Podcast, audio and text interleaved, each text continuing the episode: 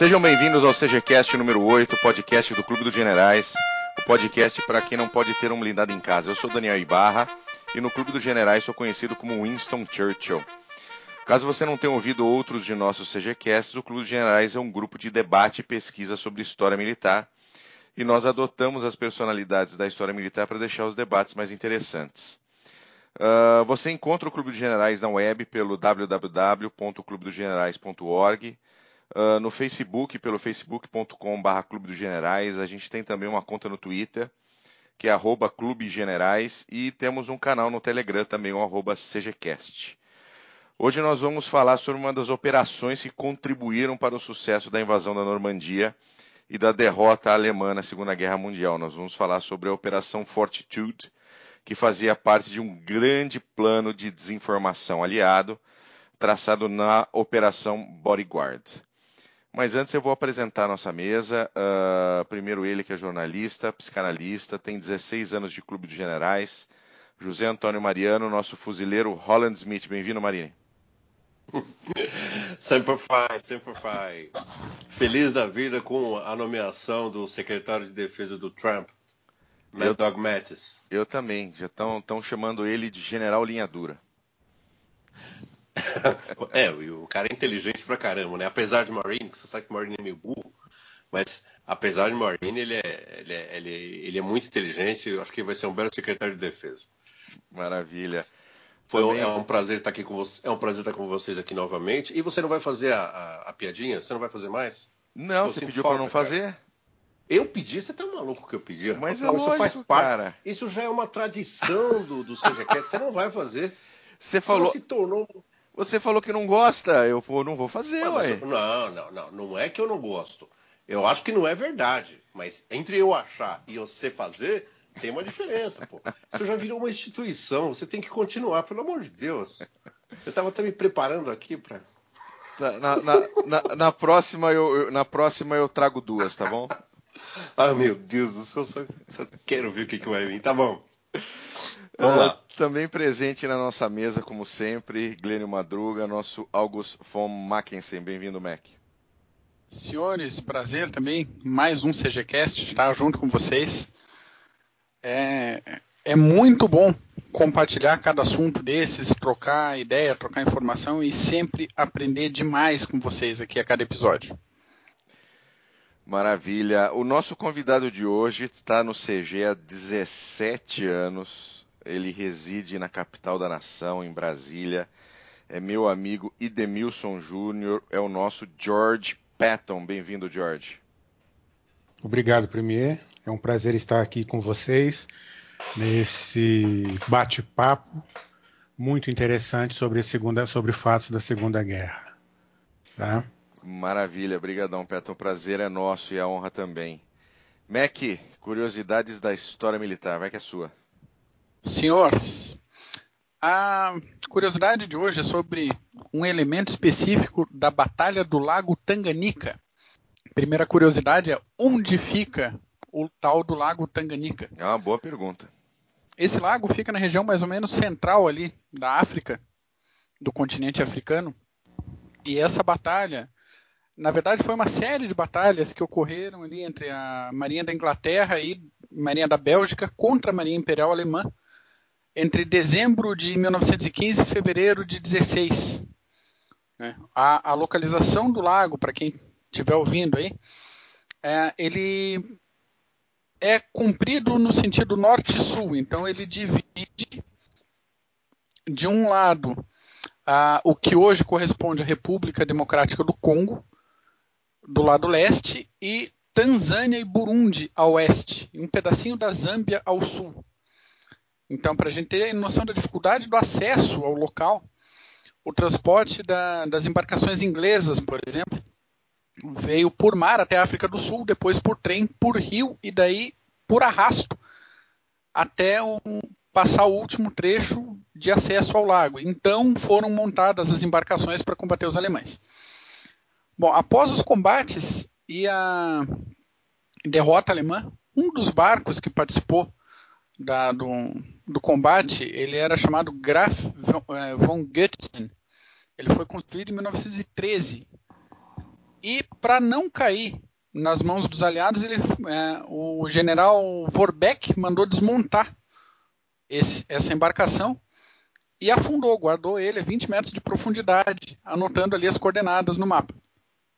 Depois da guerra, em 18, a embarcação foi reencontrada e depois de alguns anos ela voltou à ativa. Remontaram o Goethe em 1927. Para não ficar muito longo, a, a, o papo aqui da gente, das curiosidades, esse barco foi renomeado como Liemba, MS Liemba, e trabalhou por décadas a fio na região da, do Lago Tanganica. Então ele fez transporte de cargas, transporte de passageiros e atuou no transporte de refugiados da Primeira Guerra do Congo de 97 e dos conflitos no Burundi em 2015. 2015, senhores. 102 anos após a construção do barco. Que beleza, hein? É lindo, né? O serviço regular dele terminou em 2013, mas até hoje o Lemba navega com passageiros entre os portos de Kigoma, na Tanzânia, e Mpulungu, no Zâmbia. Então no nosso site tem um videozinho muito legal da BBC News sobre o Lemba, vale a pena assistir. Maravilha, muito obrigado. Sob, sob qual bandeira, Mac? Tanzânia. Tanzânia. E o navio Tanzânia. é alemão? O navio é alemão, construído em 1913 com o que tinha de tecnologia mais avançada naval da época. Isso, e bom, nos, né? remete, é, isso nos remete ao último CGCast, né? Quando falamos exatamente. de navios alemães. Né? Exatamente, é exatamente. A tecnologia, a engenharia alemã, 103 anos depois, está nativa. Dá para ir, para quem tiver ouvindo a gente que passar pela Tanzânia qualquer hora dessa, vale a pena fazer uma viagem com o você está é, um programando comentário... sua lua de mel, faça lua de mel na Tanzânia. Na é. Tanzânia, faça um passeio no único barco original da Primeira Guerra Mundial ainda nativa. Os alemães e suas manias de fazerem belos brinquedos. E é verdade, é verdade. É verdade, só não sabe ganhar guerra, mas fazer brinquedo mas... eles sabem bem.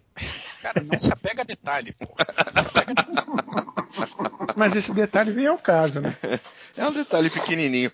E o que a gente vai falar hoje é, é, vai bastante ao encontro disso, uh, que é a Operação Fortitude dentro, né? Que foi uma das operações da Bodyguard.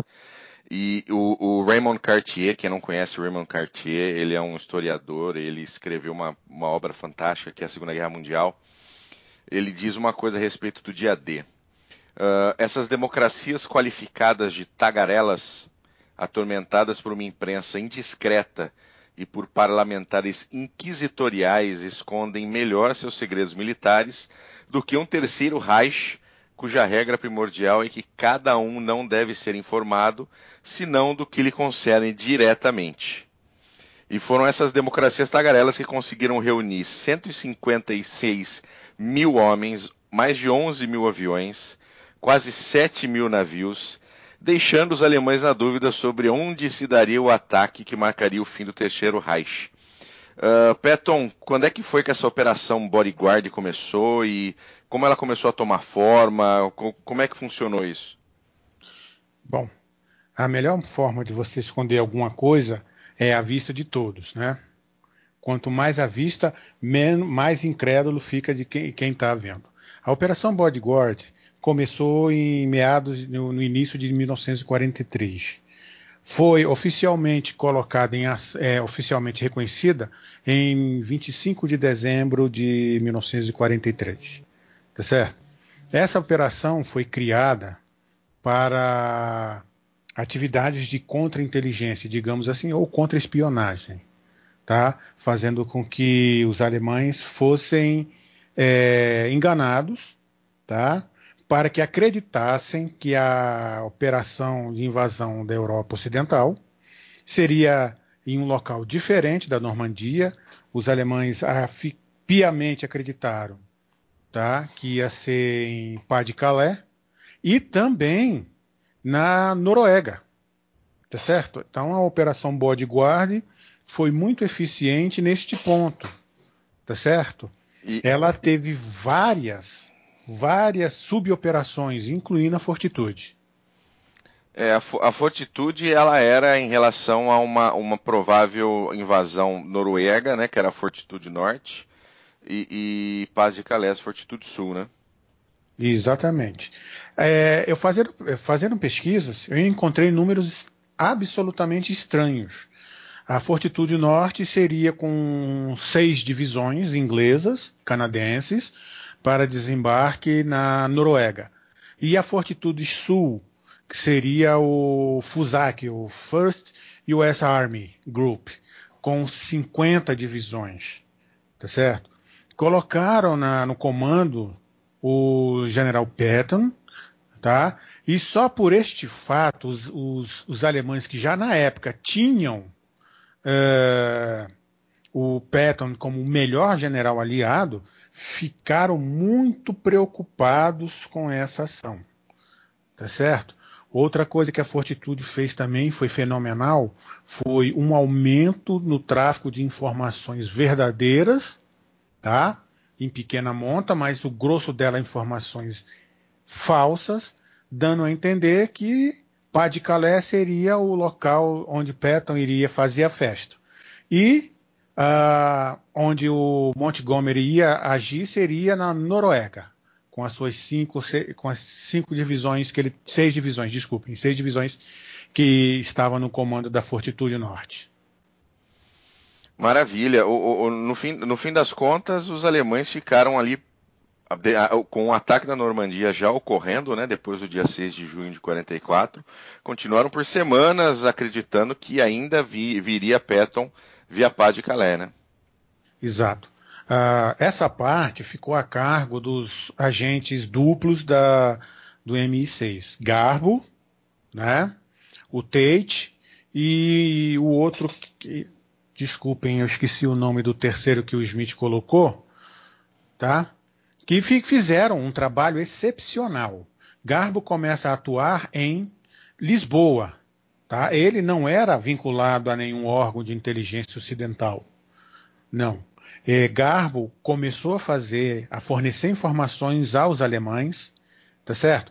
Que naquela altura da guerra, os alemães tinham no seu, na, seu serviço de inteligência, chegava milhares de informações por dia todas desencontradas. E quando começaram a chegar as mensagens de Garbo, algumas delas com informações verídicas, tá? eles começaram a dar atenção a Garbo. Neste meio termo, o próprio MI6 tá? É, identificou a possibilidade de usá-lo como agente duplo, coisa que ele já vinha fazendo, tá certo? foi para de, de, de, Lisboa para Londres para poder fazer para poder ter mais acesso à informação, ter mais estrutura e poder é, é, agir em consonância com os outros agentes e com a própria MI6. É, é, é, muito, muito se fala com relação à, à Fortitude uh, Sul ter, efetiva, ter tido um sucesso muito grande, ter feito efetivamente com que uh, as forças alemãs se mantivessem ali na região de Pas-de-Calais Uh, mas, por exemplo, o, Stephen Ambrose, uh, no dia D, no livro Dia D, ele fala que Hitler tentou induzir também os aliados a atacarem a região, posicionando os V1 e V2 na área. Né? E, mas será que isso teve alguma, alguma coisa a ver? Ou, ou o que, que levou os alemães a manterem todo um exército inteiro dentro da, da, da, da área de proteção ali de, de Paz de Calais, né? Foi o, a fortitude que deu muito certo, ou Hitler achou que ele tinha, de maneira uh, com muito sucesso, atraído por, os, os, aliados por causa da V1 e da V2? Na verdade, a operação em si deu muito certo. E o Hitler também, tá? Usando dessa estratégia de colocar V1, V2 ao alcance de Pas de Calais, incentivou que com, com que a, a operação fortitude fosse intensificada, para que os alemães realmente não conseguissem enxergar a verdade, por mais que ela estivesse à vista deles. Tá certo? A operação Fortitude teve um, um aumento fenomenal no tráfego de, de veículos na parte, na, na, parte norte da Inglaterra, tá? com direção à Noruega e também na região perto do, de, do porto mais, do ponto mais, mais próximo da, da Inglaterra. Houveram veículos de plástico, houveram é, colocar, né? é, os, os, blindados infláveis, caminhões infláveis, unidades de artilharias infláveis e também houve para dar uma uma fidedignidade ao, ao que estava sendo deixar mais real, né? É, exato. Uh, confecção, ou seja, pegaram caminhões e como, colocaram lagartas de, de blindado e fizeram andar pelas estradas à noite, tá? Fazendo som de blindado. Ou seja, a população também acreditou que estava havendo ali uma grande concentração de tropas para a invasão da Inglaterra, da, da, da França. Tá certo? Entendi. E o tráfico de informações falsas feita pelo MI6 e seus agentes, tá? E muita propaganda feita com Patton também lá na área de Edimburgo, onde foi a sede da Fortitude Sul. Tá? É, isso aí. Fala, fala, Mac. Não, a impressão que eu tenho, duas impressões. Primeiro que o Patton não tá, ele estava de gancho, né? Então ele não estava em lugar nenhum. Não estava aparecendo como Montgomery, não estava é, circulando pelo front como ninguém. Então, uh, um elemento que trouxe credibilidade. E o, o outro comentário sobre o, o, Bigodinho Louco ter colocado as V1 e as V2 ali no alcance de Calais é que me dá a impressão que a operação Fortitude foi tão, tão bem elaborada, tão bem orquestrada, tão bem feita que até o Adolfo ajudou. Ele é, colaborou com o negócio. Há controvérsias, né? olha só que interessante. Olha só que interessante. É, primeiro, eu queria, eu queria só recuar um pouquinho, porque é, todas as, toda a Operação Bodyguard e todas as suas suboperações, elas devem muito a um sujeito chamado Dudley Clark, o general Dudley Clark. Foi ele que, em 1941, montou uma operação no norte da África que levou os italianos a ficarem com bastante medinho, porque foi ele que criou a sigla SAS, ele montou a primeira brigada de serviços aéreos especiais, que em tese atacaria os italianos. É claro que depois o, o, o Sterling é, adotou, pediu para adotar o nome, adotou e a unidade realmente existiu. Mas ele criou essa unidade e ele fez essa maskirovka, como os russos gostam de dizer, é, enganando os italianos. Então, Dudley Clark ele ajudou bastante também na confecção, na elaboração dessas operações a, a Bodyguard, ela teve a Fortitude Norte, a Fortitude Sul, ela teve a Zeppelin, a Ironside, ela teve a, a ela, ela, buscou elementos da Operação Cockade, que também foi uma operação que tentaram desencadear em 43 para a invasão da Sicília, para enganar os alemães, não foi muito bem sucedida, mas de qualquer forma eles, eles fizeram. Eu queria voltar que também um pouquinho tinha porque... todo esse negócio de boneca inflável, escambau de bico para Sim, pra exato, exato, exato. Mas olha só, muito se diz de Hitler que ele caiu em Pas-de-Calais. Que, porque Pas-de-Calais realmente era o, era o lugar mais propício, talvez, por causa da distância. E ele queria realmente induzir os, os, os aliados a desembarcarem ali. Mas olha que coisa interessante. Durante vários dias, durante vários dias, Hitler tinha uma intuição muito forte de que o desembarque iria acontecer na Normandia. E ele conversou isso seguidamente com seus generais. Ele só não fincou o pé na Normandia, ele se deixou convencer, convencer nos raros momentos em que os generais dele conseguiram convencê-lo, ele só se deixou convencer porque é, toda a preparação dos aliados, sobretudo com, com Patton comandando o fictício primeiro grupo de exército dos Estados Unidos, foi muito bem montada. Então, ele coloca a V1 e a V2 lá não só para atrair os aliados para lá, para ter certeza, como também porque era um, também era uma distância mais curta e ele poderia atingir Londres. Mas de qualquer forma, olha a intuição do cara. Ele, ele, ele, percebeu que poderia ser por ali. Ele dizia: as praias da Normandia são muito propícias para um largo desembarque. E ele cansou de falar isso com Rommel, disse isso para Handstad e outros oficiais, mas acabou se convencendo por, por, por Padre Calais. E, e, uma das pessoas que teve influência nisso, e a história pouco registra a respeito, é o coronel Alexis von Hahn, chefe do Serviço de Informações do Estado-Maior do Exército. Repete o nome dele, Smith. Coronel Alexis von Ren. Obrigado. Chefe do Serviço de Informações. É, esse cara, ele trabalhava nesse Serviço de Informações em Zosen, na, no, no Estado-Maior, e com ele começou a trabalhar um tal de Tenente Coronel Roger Mitchell, que era o responsável por reunir informações sobre a Inglaterra e os Estados Unidos na Inglaterra. Esse Roger Mitchell era subordinado dele. Ele reunia as informações, mas cada vez que ele passava essas informações adiante, elas tinham que pass passar pelo serviço de inteligência da SS, o SD, que todos nós conhecemos.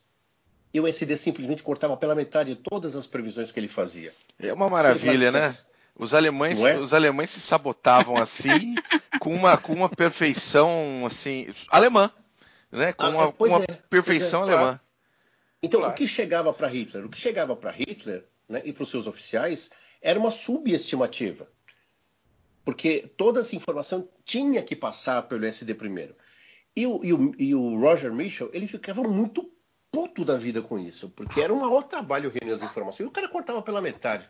Quando ele foi reclamar com, com Von Ren, ele sugeriu que, já que o SD corta pela metade as nossas estimativas, dobremos as nossas estimativas. Porque se nós dobrarmos e eles cortarem pela metade, nós vamos ficar perto da realidade. O Ren ficou absolutamente abismado com isso e, no primeiro momento, não quis. Falou que isso era sabotagem, mas depois ele se convenceu. E, e o Ren, ele não só superestimava as forças é, aliadas na Grã-Bretanha, como ele exagerava muito para cima. Veja só, nas Ilhas Britânicas existiam 35 divisões entre ingleses, franceses, americanos e canadenses. É, em junho de 44, é, o que a, a força que o Ren passou para cima, passou para o comando superior, era que, era que existia nas, na, nas Ilhas Britânicas 57 divisões aliadas e 10 divisões compostas de unidades blindadas de paraquedistas. Um total de mais, um total de quase 90 divisões entre todos os, os, os adversários. Ou seja, de 35 divisões passou para 90 divisões. Quando isso chega na mesa de Hitler, 90 divisões, ele não teve dúvidas de que é, a, a, intuição dele sobre a Normandia estava errada. Aí ele se desloca para Pas-de-Calais e deixa todo um 15º Exército lá, mofando, por semanas, enquanto os aliados efetivamente desembarcavam na Normandia. Foi, a gente e olha que, que, coisa interessante. Desculpa, é, desculpa. A, a, gente tem que lembrar uma coisa também, que foi algo que foi, eu acho que foi um dos, um dos grandes erros alemães durante toda a Segunda Guerra Mundial. Ela tinha um, um, um ela tinha um grupo de inteligência, ela tinha a VE, e mas que era já totalmente dominado pelo, pelo MI6 e pelo MI5 é. na Grã-Bretanha. Exato. E, e, tem uma coisa importante também, porque coincidentemente o von Ren era amigo do Canaris, que era só o cara que estava sabotando a Alemanha, Sim. espião, né? Então ele era um antinazista. ele era um antinazista.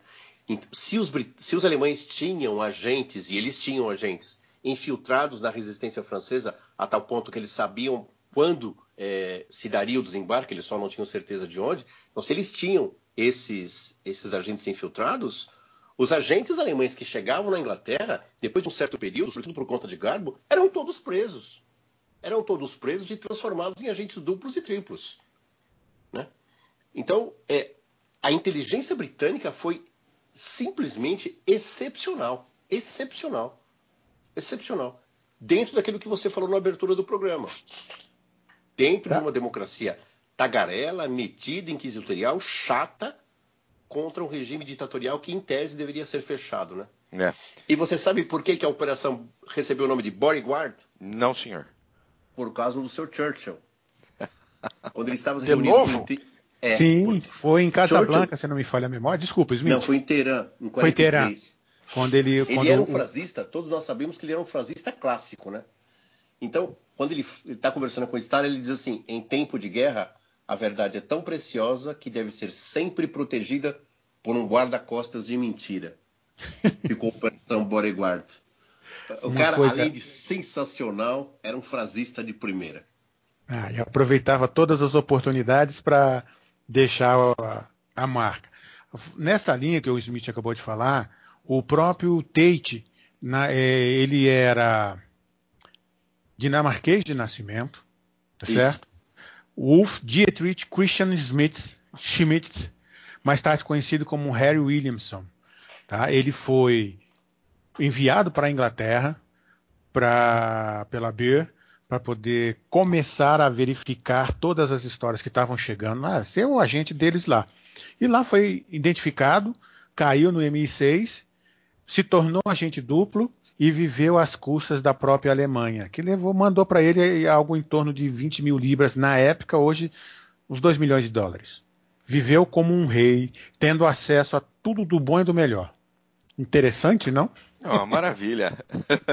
falando, falando um pouquinho, um pouquinho mais especificamente, uh, uh, vamos falar um pouquinho da Fortitude North, né? Que ela queria fazer Berlim acreditar que o alvo seria a Noruega. E com isso um exército também fictício foi criado, que era o quarto exército britânico, com sede em Edimburgo. Isso. E, e aí, por que, que era importante para os aliados fazer os alemães acreditarem que a Noruega podia ser atacada? Por causa da Suécia, que naquela época a Suécia ela era neutra e tinha boas relações diplomáticas com os aliados ocidentais, com a própria Rússia e com a Alemanha. Se não me, tá? se não me falha a memória, a Suécia é. era o principal fornecedor de aço, de ferro para a Alemanha, não era? Sim, não. exatamente. Ah, sim, era, ele, ele, era um grande fornecedor de minerais para a Suécia. Para a Alemanha. Isso, justamente com a Noruega, juntamente com a Noruega também. É, a, que, a, questão da Noruega, além disso que você falou, é que era uma outra coisa também. Desde 1940, os alemães estavam na Noruega e Hitler não abria mão das 15 divisões que ele tinha lá. Então, se, imagina você, se ele tivesse um pouquinho de juízo, ele desocupa a Noruega, traz essas 15 divisões para o Ocidente, ele ia fortalecer enormemente as defesas do Ocidente. Mas ele não fez isso. A tal ponto que, quando Berlim cai em 45, as tropas, as tropas alemãs da Noruega estão absolutamente intactas. Ele não mexe nelas. Uma então, outra... além de trazer, além de trazer, além de fazer a Suécia pender para o lado aliado, a ideia é que nós vamos atacar a Noruega, mantenha suas tropas aí, porque elas fariam diferença no fronte ocidental. E muita diferença. Tanto é que outra operação também muito interessante, a Ironside, tá? Seria cinco divisões é, que seriam desembarcadas em Biscayne, na Baía de Biscayne, tá? Manteve mais ao sul também algumas divisões. A outra operação também que seria executada também de Tundo também seria a Operação Vendetta.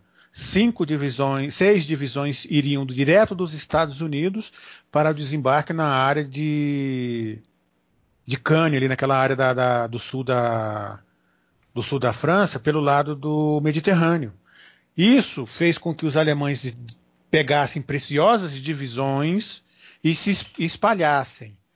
Lembrando que na área da Normandia, na área da, da França que fica de frente para a Inglaterra, colocando aí a Normandia, a defesa alemã ela estava esticada ao máximo possível. Eles tentaram colocar é, unidades espalhadas em todas as praias possíveis para que, caso fosse atacado, caso fosse confirmada a invasão, o 15 que estava lá em Pá de Calais pagiando a V1 e a V2 seriam rapidamente deslocados para a área de conflito. Graças a Garbo e, seu, e o Tate e os outros agentes ficaram lá esperando a, a, a festa de Patton, que nunca veio. Uhum, uhum. É.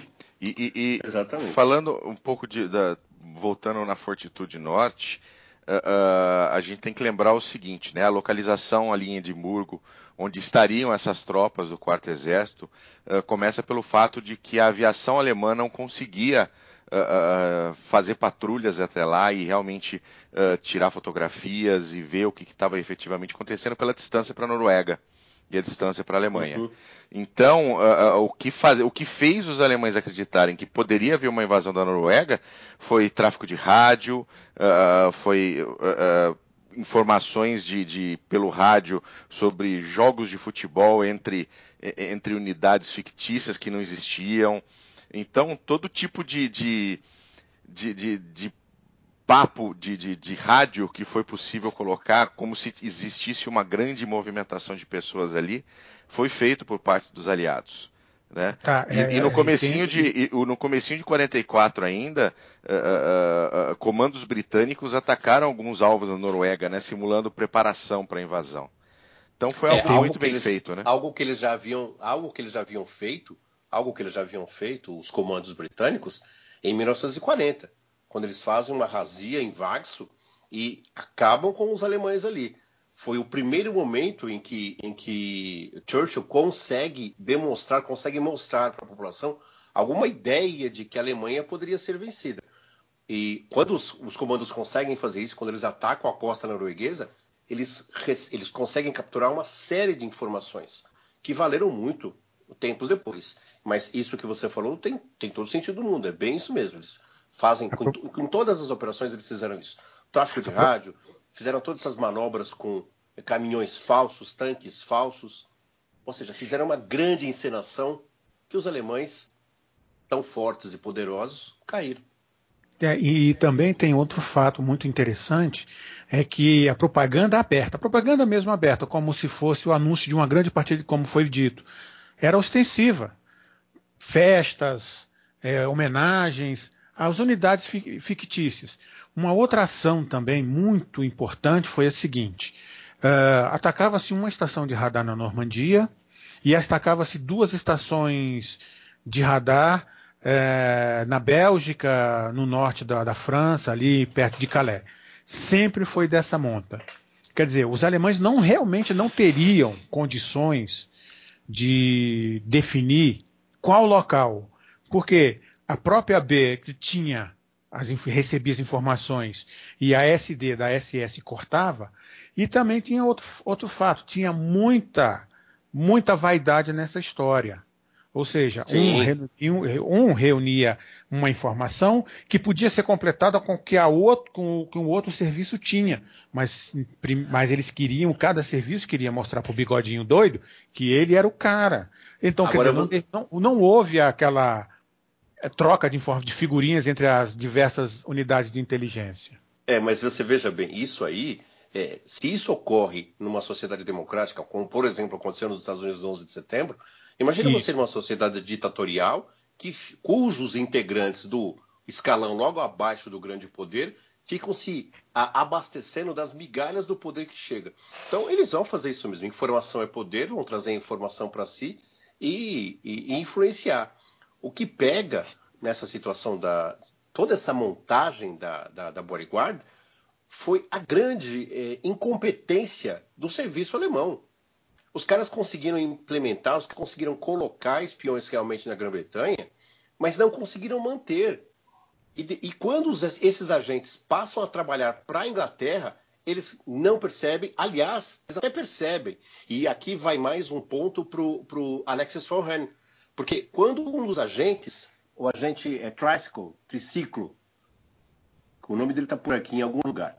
Quando esse agente, ele, quando começam a desconfiar desse agente, porque o SD começa a desconfiar das informações dele, imediatamente o Ren vem a favor dele, diz que as informações dele são muito boas, são confiáveis e são críveis. E aí fica a dúvida. É, apesar de o Ren ser realmente marcadamente antinazista, ele sabia que ele estava fazendo parte dessa, dessa desinformação ou ele fez realmente de absolutamente por conta própria, né? É, é uma boa pergunta. Só para gente, a gente colocar uma questão aqui, acho que é importante nessa análise da Fortitude Norte, uh, uh, o, o, medo do, do, da Alemanha ali, de Hitler e do alto comando, não era simplesmente pela ocupação da Noruega, tá? Uh, eles temiam que a, a, invasão e ocupação da Noruega fosse, na verdade, parte de um plano para que, que a, os aliados invadissem a Suécia e daí, via Suécia, fizessem a Dinamarca. Como eles fizeram em 1940, né? Saíram da Alemanha, Sim. invadiram os Países Baixos, Bélgica, para chegar na França. Né? Fizeram Sim. a famosa, famosa volta à direita do, do Mas, é, é, mas é, esse é, era o grande a... medo né, dos alemães, ou seja, eles vão ocupar a Noruega, a Suécia vai efetivamente pender para o lado aliado e aí eles vão invadir a Dinamarca e dali chegar a Berlim. Uma das mas coisas eu... que os alemães tinham receio na Noruega além da, da, da, presença da conquista, era que na Noruega nós não podemos esquecer de Telemark. Na Noruega existia a produção de água pesada. E essa e o, os alemães, os britânicos já haviam feito algumas, alguns raids contra as instalações de água pesada da Alemanha e a Alemanha precisava daquele local é, para continuar a produção. Então a, a Noruega por si só é, precisava ser mantida. Ela, ela, tinha todo o sentido de ser mantida. Mas a Noruega tinha sentido ser mantida sob controle alemão até 43. No início de 44, quando a coisa começou a apertar, quando todo mundo começou a vir para cima, um general mais ou menos, um oficial mais ou menos lúcido, ia reunir as suas tropas espalhadas por toda a Europa, Balcãs, na Curlândia, na Noruega, ia reunir, trazer para Berlim, para próximo de Berlim, ia cobrar um tributo terrível aos aliados. Terrível. Felizmente, Hitler era petulante demais e, no frigir dos ovos, é, estrategicamente burro demais para fazer esse tipo de operação. E ninguém, e ninguém desafiava o bigodinho doido, contrariando ele, né? Que ah, se... difícil, Não, tudo bem, se você vai lá dentro, desafia o cara. Se o cara chegar, se você sair aqui fora e ele mandar você, você já era. Né? Então todos os oficiais alemães tinham esse medo. Né? Uhum, e uhum. depois que falassem com Hitler ou fracassassem, a SS chega lá, chegasse lá, ou então a própria Gestapo, meu querido, vamos conversar comigo? É, então, nós vamos fazer um, nós ainda vamos fazer um CGCast. Vocês estão ouvindo, não? Opa, estamos tá. sim. Então, nós vamos fazer um CGCast a respeito disso, mas eh, veja que coisa interessante. É, mortes é, de generais alemães, de oficiais alemães, exigidas, exigidas e cumpridas por Hitler foram muito poucas. Foram muito poucas. E alguns generais realmente conseguiam enfrentá-lo. Model, por exemplo, conseguia enfrentá-lo. Se bem que Model era o preferido dele, mas Model conseguia enfrentá-lo. Isso não acontecia, por exemplo, com Stalin. Isso não acontecia com Stalin. Stalin, sim, não dava para enfrentar, e se ele olhasse torto para você, já era. Então a situação, né? a situação, a situação nesse quesito, só fazendo uma digressãozinha aqui do tema principal, em relação ao, ao contato que os oficiais, os oficiais tinham com Stalin e com Hitler, com Stalin era muito pior. Ser chamado a Berlim não era uma sentença de morte. Ser chamado a Moscou era. Não, se a gente lembrar, se não me falha a memória, por favor, me, me, me corrija se eu estiver errado. O, o, o Rokossovski assinou a, a, rendição em Reims, depois foi chamado a, a, Moscou e fuzilado por isso, não foi? Não, Rokossovski não, foi Suzloparov. Suzloparov, obrigado, obrigado. Para se ter uma ideia, né, do, de, do qual é, era... Exato. Quem é esse sujeito que estava lá? Quem é? Você jogou onde, ô Suzloparov? Que time você jogou? O que você está fazendo aí, rapaz? Sabe?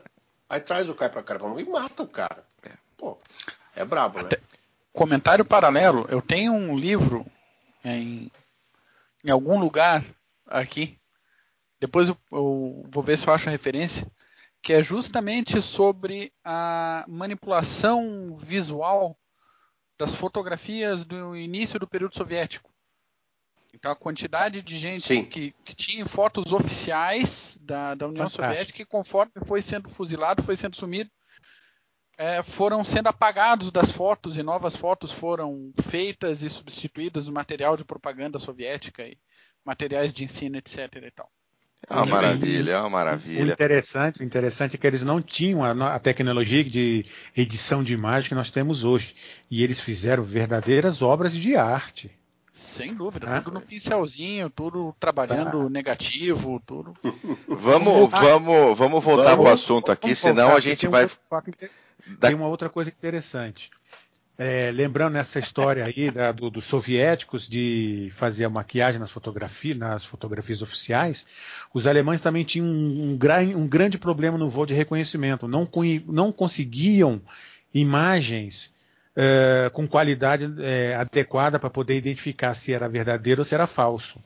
Esse problema foi muito grande na hora de é, identificar alvo, de identificar possíveis locais de agrupamento de tropas. Não sei se chegaram a notar esse problema. Eles faziam as melhores câmeras, isso é fato, mas não conseguiam imagens com qualidade necessária para poder fazer uma identificação correta de alvo. O que é um, um, uma coisa a se investigar, né? Porque em termos de técnica alemã, é incrível que isso tivesse ocorrido, né? Exatamente. É verdade. Mas voltando um pouquinho aqui para. Hum. Vamos falar um pouco de Fortitude Sul. Uh, a gente acabou pulando, a gente deu, deu, uma passadinha rápida no começo. A Fortitude Sul era efetivamente uh, a parte mais importante né, dessa, dessa desinformação toda, que era o exército fictício do primeiro First US Army Group, do, nosso, do nosso George Patton. E ali sim existia uma, um, uma tentativa de mostrar aos alemães, afinal ali para os alemães estava fácil uh, uh, colocar os aviões para fotografar e para ver o que estava acontecendo na área. Uh, ali foi a grande, a grande pintura, vamos dizer assim, da, da desinformação aliada, né? Os, os tanques de, de, infláveis, né? A, a parte do da tráfico de rádio, quantas de toda a parte de, de inteligência uh, que envia, era enviada para a Abwehr e para a SD, falando né, das divisões que existiam. Essa, essa foi o, o, o, topo, né? Essa foi o melhor dessa operação toda, né, Petro? Exatamente. É, fala, é, Petro, fala. É, porque é o seguinte, foram, foram convocados tá, os cinegrafistas e o pessoal que fazia cenários para filmes, para peças. Esse pessoal que bolou toda a, a operação, na, concebeu os elementos de disfarce, tanques blindados infláveis, caminhões falsos, o, até, a própria ideia, até a própria ideia do seguinte: é, fazia um rastro no terreno britânico, não de um atrás do outro, mas fazia de três, quatro filas para dar a impressão de que o movimento lá era gigantesco. Então, o pessoal de, da Inglaterra que mexia com cinema foi todo convocado. O pessoal que trabalhava no teatro preparando cenário foi todo, todo convocado para poder dar subsídio à operação e realmente passar a impressão de realidade do, do, dos equipamentos falsos. E Além aí é que, que, a gente entra. Ah, fala, fala. Não, aí só, só completando.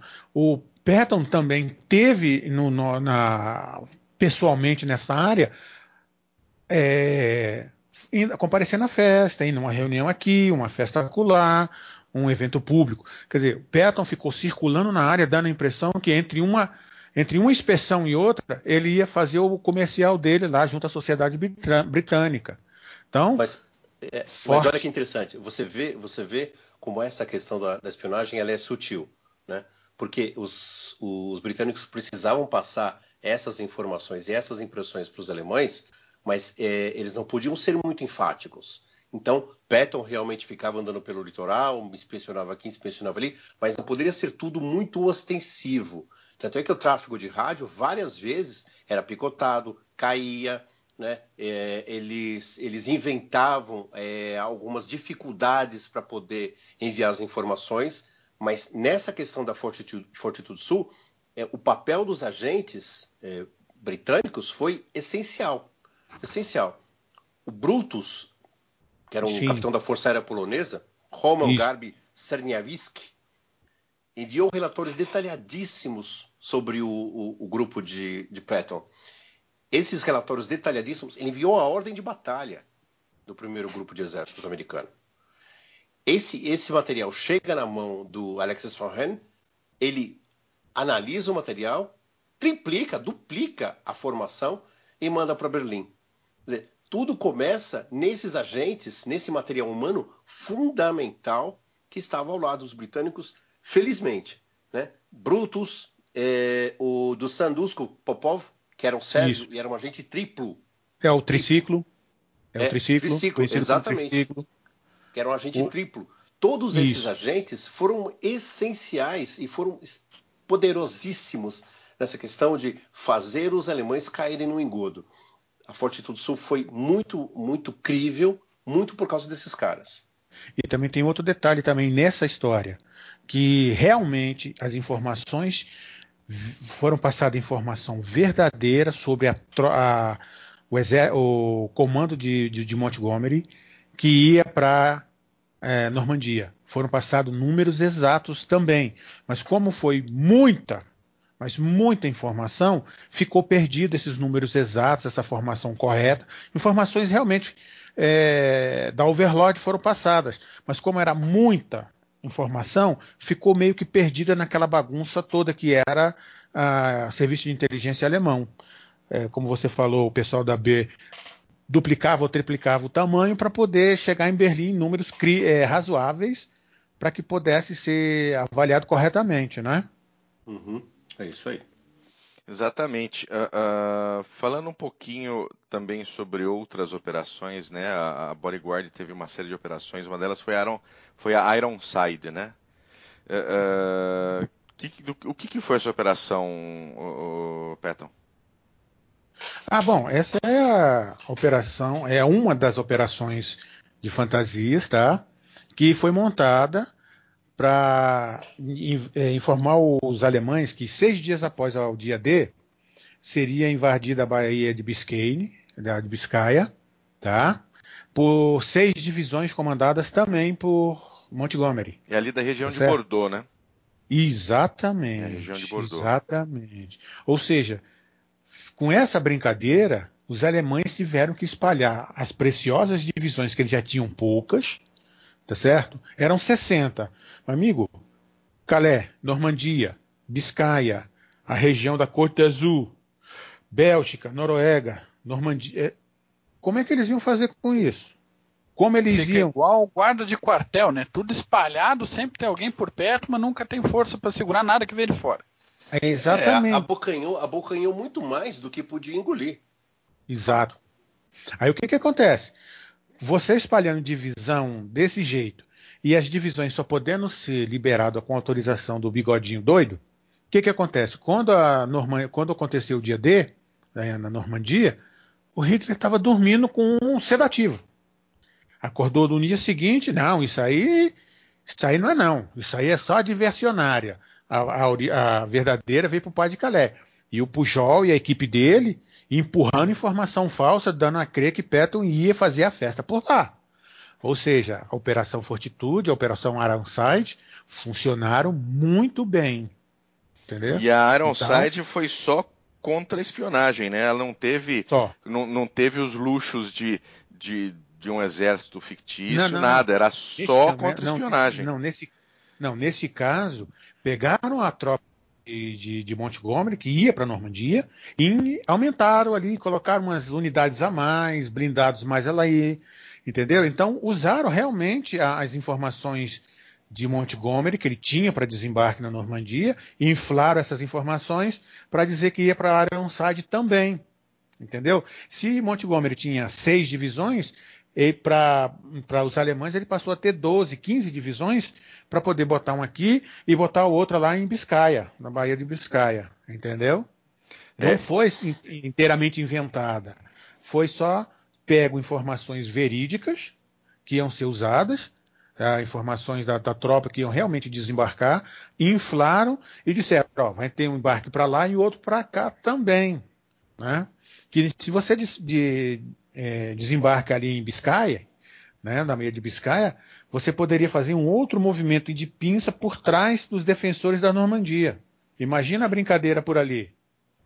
Como é que vai fazer? Ele vai pegar uma parte da França é, favorável ao deslocamento de tropa também. Sim, sim. Certo? E aí ele faria por trás. Mas o grande problema, o grande medo dos alemães era deter o avanço direto ao Ruhr, né, para o coração industrial da Alemanha. Então, eles acharam que ia ser para o Pai de Calais, porque é a rota mais curta, a distância é a rota mais curta para a invasão sair dali, sair da praia e ir direto para o coração industrial da Alemanha.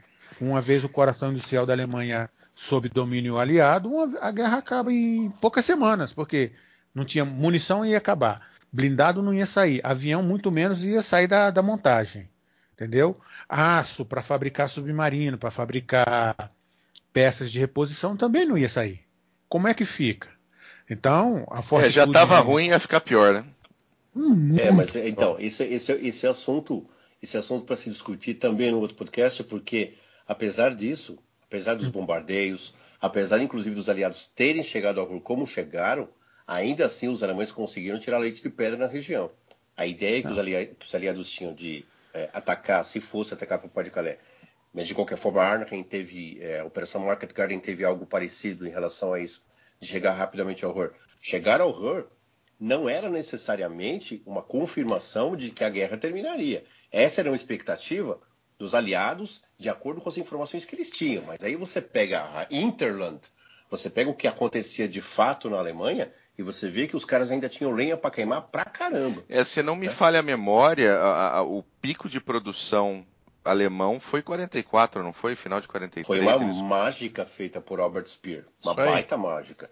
E aí depois ele quer tirar o corpo fora, dizendo que ele não era um dos grandes mentores do regime nazista. Ele foi um dos grandes responsáveis por manter o regime nazista em pé até maio de 45.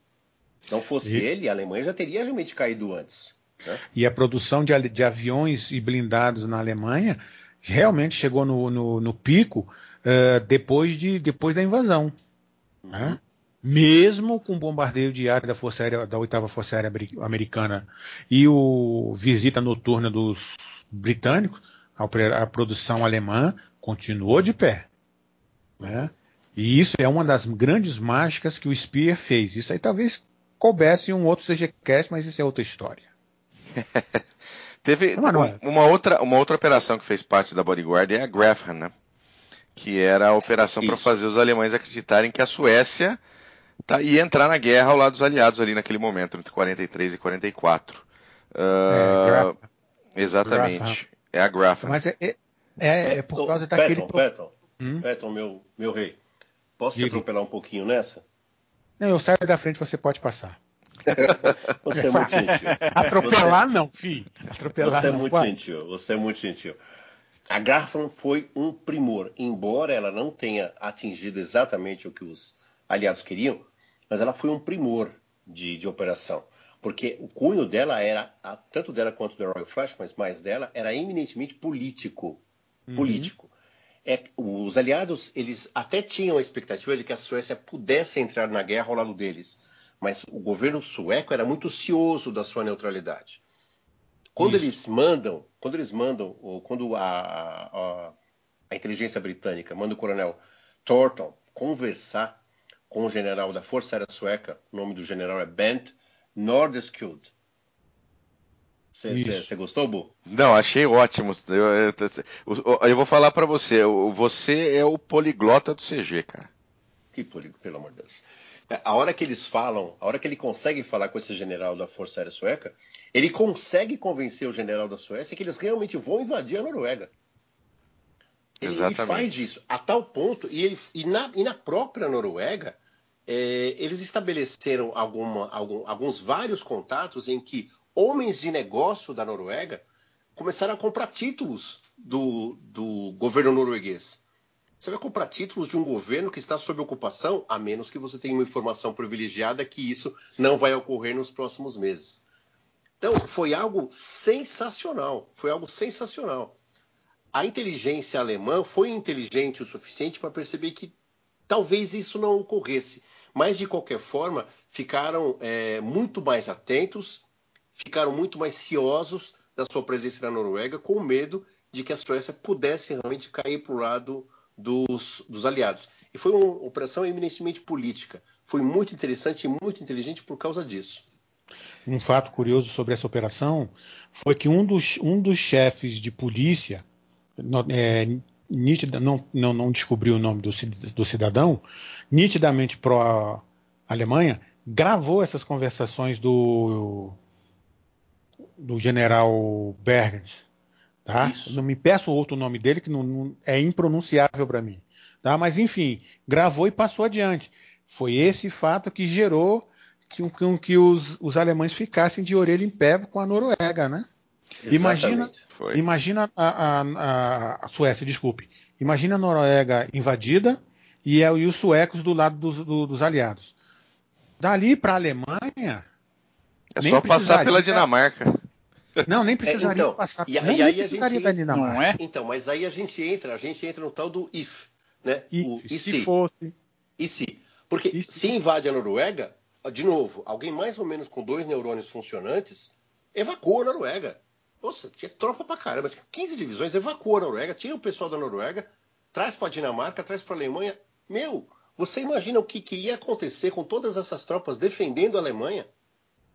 O sangue ia jorrar e muito do lado aliado. Está facilmente de 45. A menos, Isso. claro, que uma bomba atômica fosse jogada em Berlim, o que eu duvido que ocorresse. Mas, não, não se, ia ser, não. Mas se invade a Noruega de fato, puxa vida, ia ser terrível. A gente a gente está tá chegando no, no tá ficando já no limite do tempo, mas eu queria ainda uh, pontuar um assunto. Eu queria que a gente falasse um pouquinho do Juan Pujol Garcia, que é um dos agentes uh, envolvidos na, nas operações, que era o famoso Garbo. Eu queria que vocês Isso. falassem um pouquinho sobre ele, né? Uh, como é que foi a atuação dele na, na, dentro da operação Bodyguard. Bom, Garbo ele era de ele, é, ele era catalão, tá certo? E, e na época da Segunda Guerra ele vivia uh, em Lisboa. E foi lá que ele começou a atuar em fornecendo informações. Como eu já tinha dito, o MI6 é, aceitou ele como agente duplo e levou para a Inglaterra.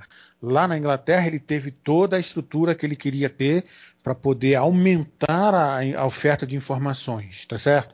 Ele forneceu informações certas, corretas, no meio de, de um mar de informações erradas, tá certo? Mas a atuação dele foi muito grande, não é, só com é. fornecimento de informação, como também indicação de agentes é, nazistas na, na, Inglaterra, que ele tinha conhecimento, que ele tinha conhecimento também. É muito do muito do fracasso dos nazistas na Inglaterra se deve a Garbo, porque ele Isso. era o contato de vários deles. Então os, os, alemães conseguiam pegar o sujeito a hora que ele descia de paraquedas. Exatamente. Ele realmente destruiu a, a, a, espionagem alemã lá. Quando a gente fala de espiões, né, a gente, obviamente, nós sabemos um pouquinho mais do que porque estudamos um pouquinho mais do que as pessoas que não lidam com o tema, a gente sabe que não tem nada de James Bond, não é verdade? Não. A gente está cansado de saber disso. Garbo, por exemplo, era uma pessoa que sofria demais com a função que ele exercia. Muito. Ele vivia sob uma pressão extrema. No, do, quando ele participou dessas operações, ele enviou mais de 400 cartas, mais de 2 mil cabos para o contato alemão dele. Ele vivia no fio da navalha. E a, ele não. A, a, durante a operação de Alverlode, quando ela é, desenrolou, ele passou, se não me engano, foi quatro dias sem dormir. Pois entendeu? é. Então, ficando ele, o casamento dele, o casamento dele, o casamento dele quase vai para o saco porque a mulher dele não aguentava. Ela teve que ser convencida pela inteligência britânica de que era necessário que ele fizesse o que ele fizesse, embora ela não soubesse, ela sabia apenas que era importante. Né? Uhum. Ele tentou desistir, ele inclusive chegou a, a providenciar uma, um transporte para o Brasil, era para o Brasil que ele queria vir, mas foi convencido a ficar ele passou por situações extremamente delicadas. Então, sempre que a gente pensa num agente lidando em situação limite, como ele lidava, devia ser uma coisa absolutamente terrível para lidar.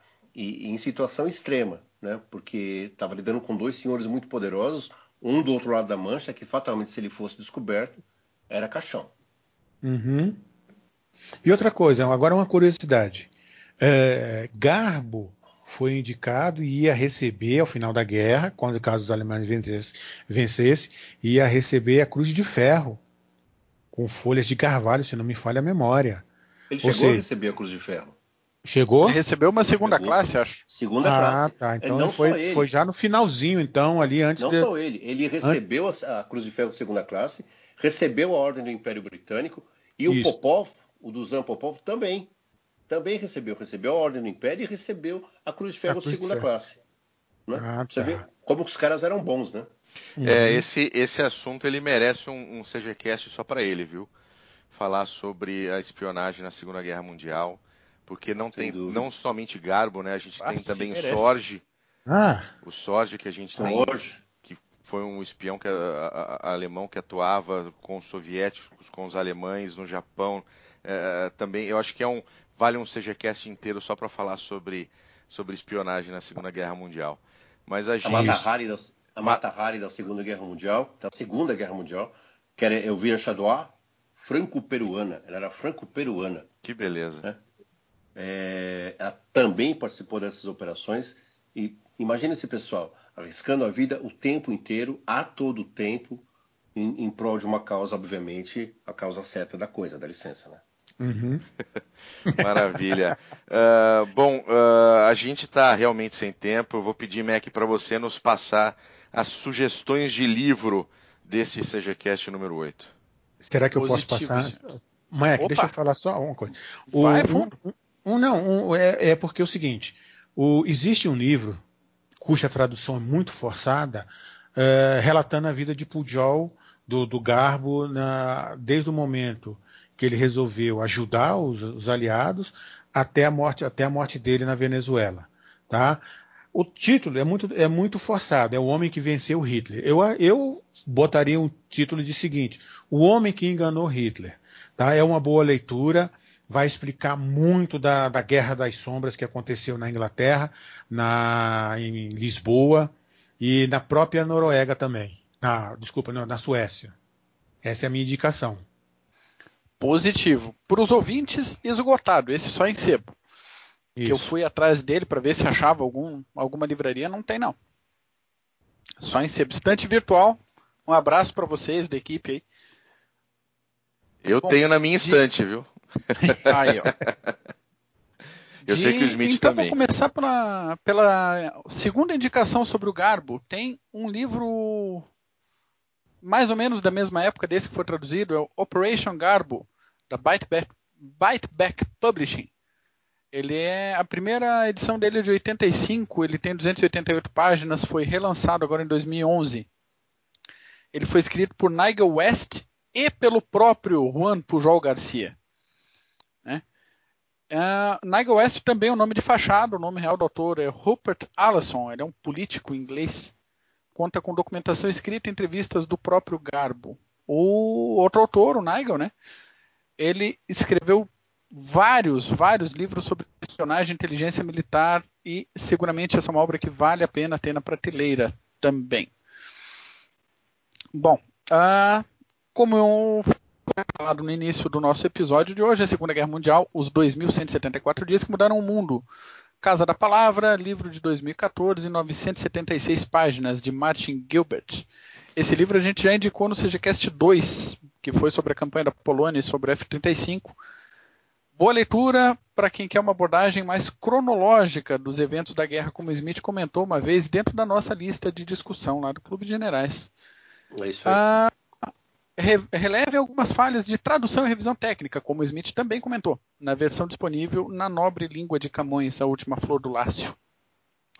Outra indicação, a Segunda Guerra Mundial, é, da editora Record, edição em português de 2015, 952 páginas do Bivor. Caro ouvinte, se você ainda não tem esse livro, fica a dica do Clube Generais para compra do fim de ano, presente próprio, sugestão de amigo secreto. Te vira.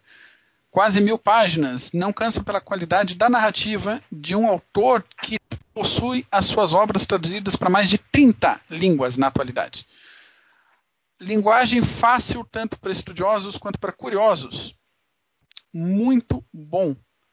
Dez dias para o dia D. Uh, Veja esse. 10 dias para o dia D. Terceiro livro em português que eu estou indicando hoje. Isso é raro. Editora Objetiva. Parabéns, Mac. Oh, obrigado, obrigado. Que façanha. É, não, mas é. é. A edição em português dele de 2004, 382 páginas, do David Stafford ele descreve os 10 dias que antecederam o desembarque na Normandia, pelo ponto de vista de 10 histórias de pessoas diferentes, tanto aliados quanto do eixo. Soldados políticos civis, agentes secretos, inclusive o Garbo. Leitura boa, rápida, final de semana, mata ele facinho.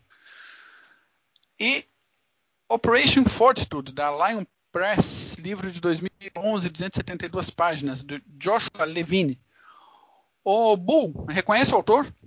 Joshua Levine? Sim, senhor. É estranho? Não, não é não.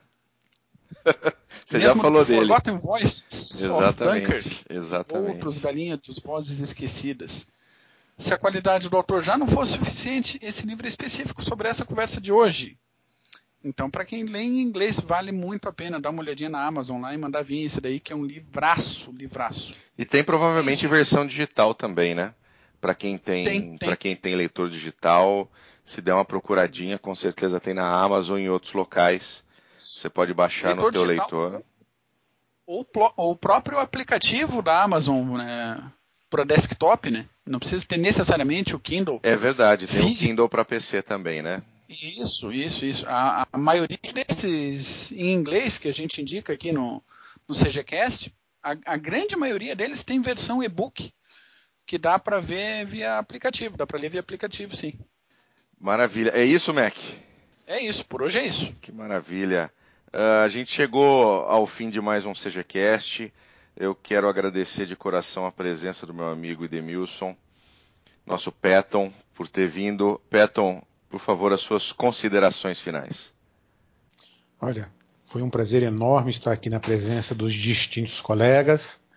O Smith com sua verve ácida quando precisa e com sua precisão nas informações quando se faz necessária. O Mac com suas indicações bibliográficas. Uma pena grande é que os tradutores são péssimos no Brasil, mas enfim, a gente vai levando. Fato. Fato, mas fato demais. E não é só na área de militar, não, em qualquer área. Tá certo? E agradecer ao Daniel, que foi o mestre de cerimônias desse CGCast. Muito obrigado a todos pelo convite, me senti muito honrado.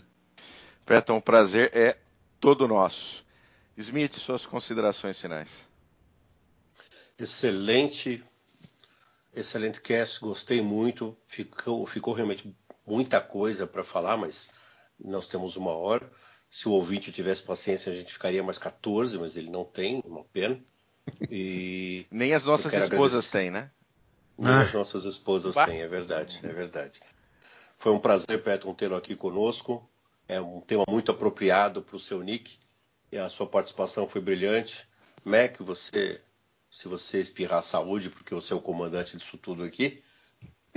E Bu, Obrigado, Bu, porque hoje você me poupou das suas piadinhas. Infames piadinhas. Infames mas piadinhas. Eu tenho, mas eu tenho certeza que elas voltam no próximo SejaCast. Eu estou aqui ah, esperando. Não como, tenha dúvida. Como diria, como diria o nosso querido Otto, você é meu e o boi não lambe.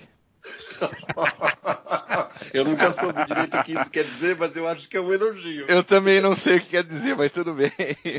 É um elogio, mas não dos melhores. Isso eu posso garantir. Meu amigo Mackensen, as suas considerações finais. Senhores, é, é, eu sou redundante nisso, mas é realmente um prazer muito grande fazer parte disso. O Smith relembrou agora da, da minha posição de estar como comandante.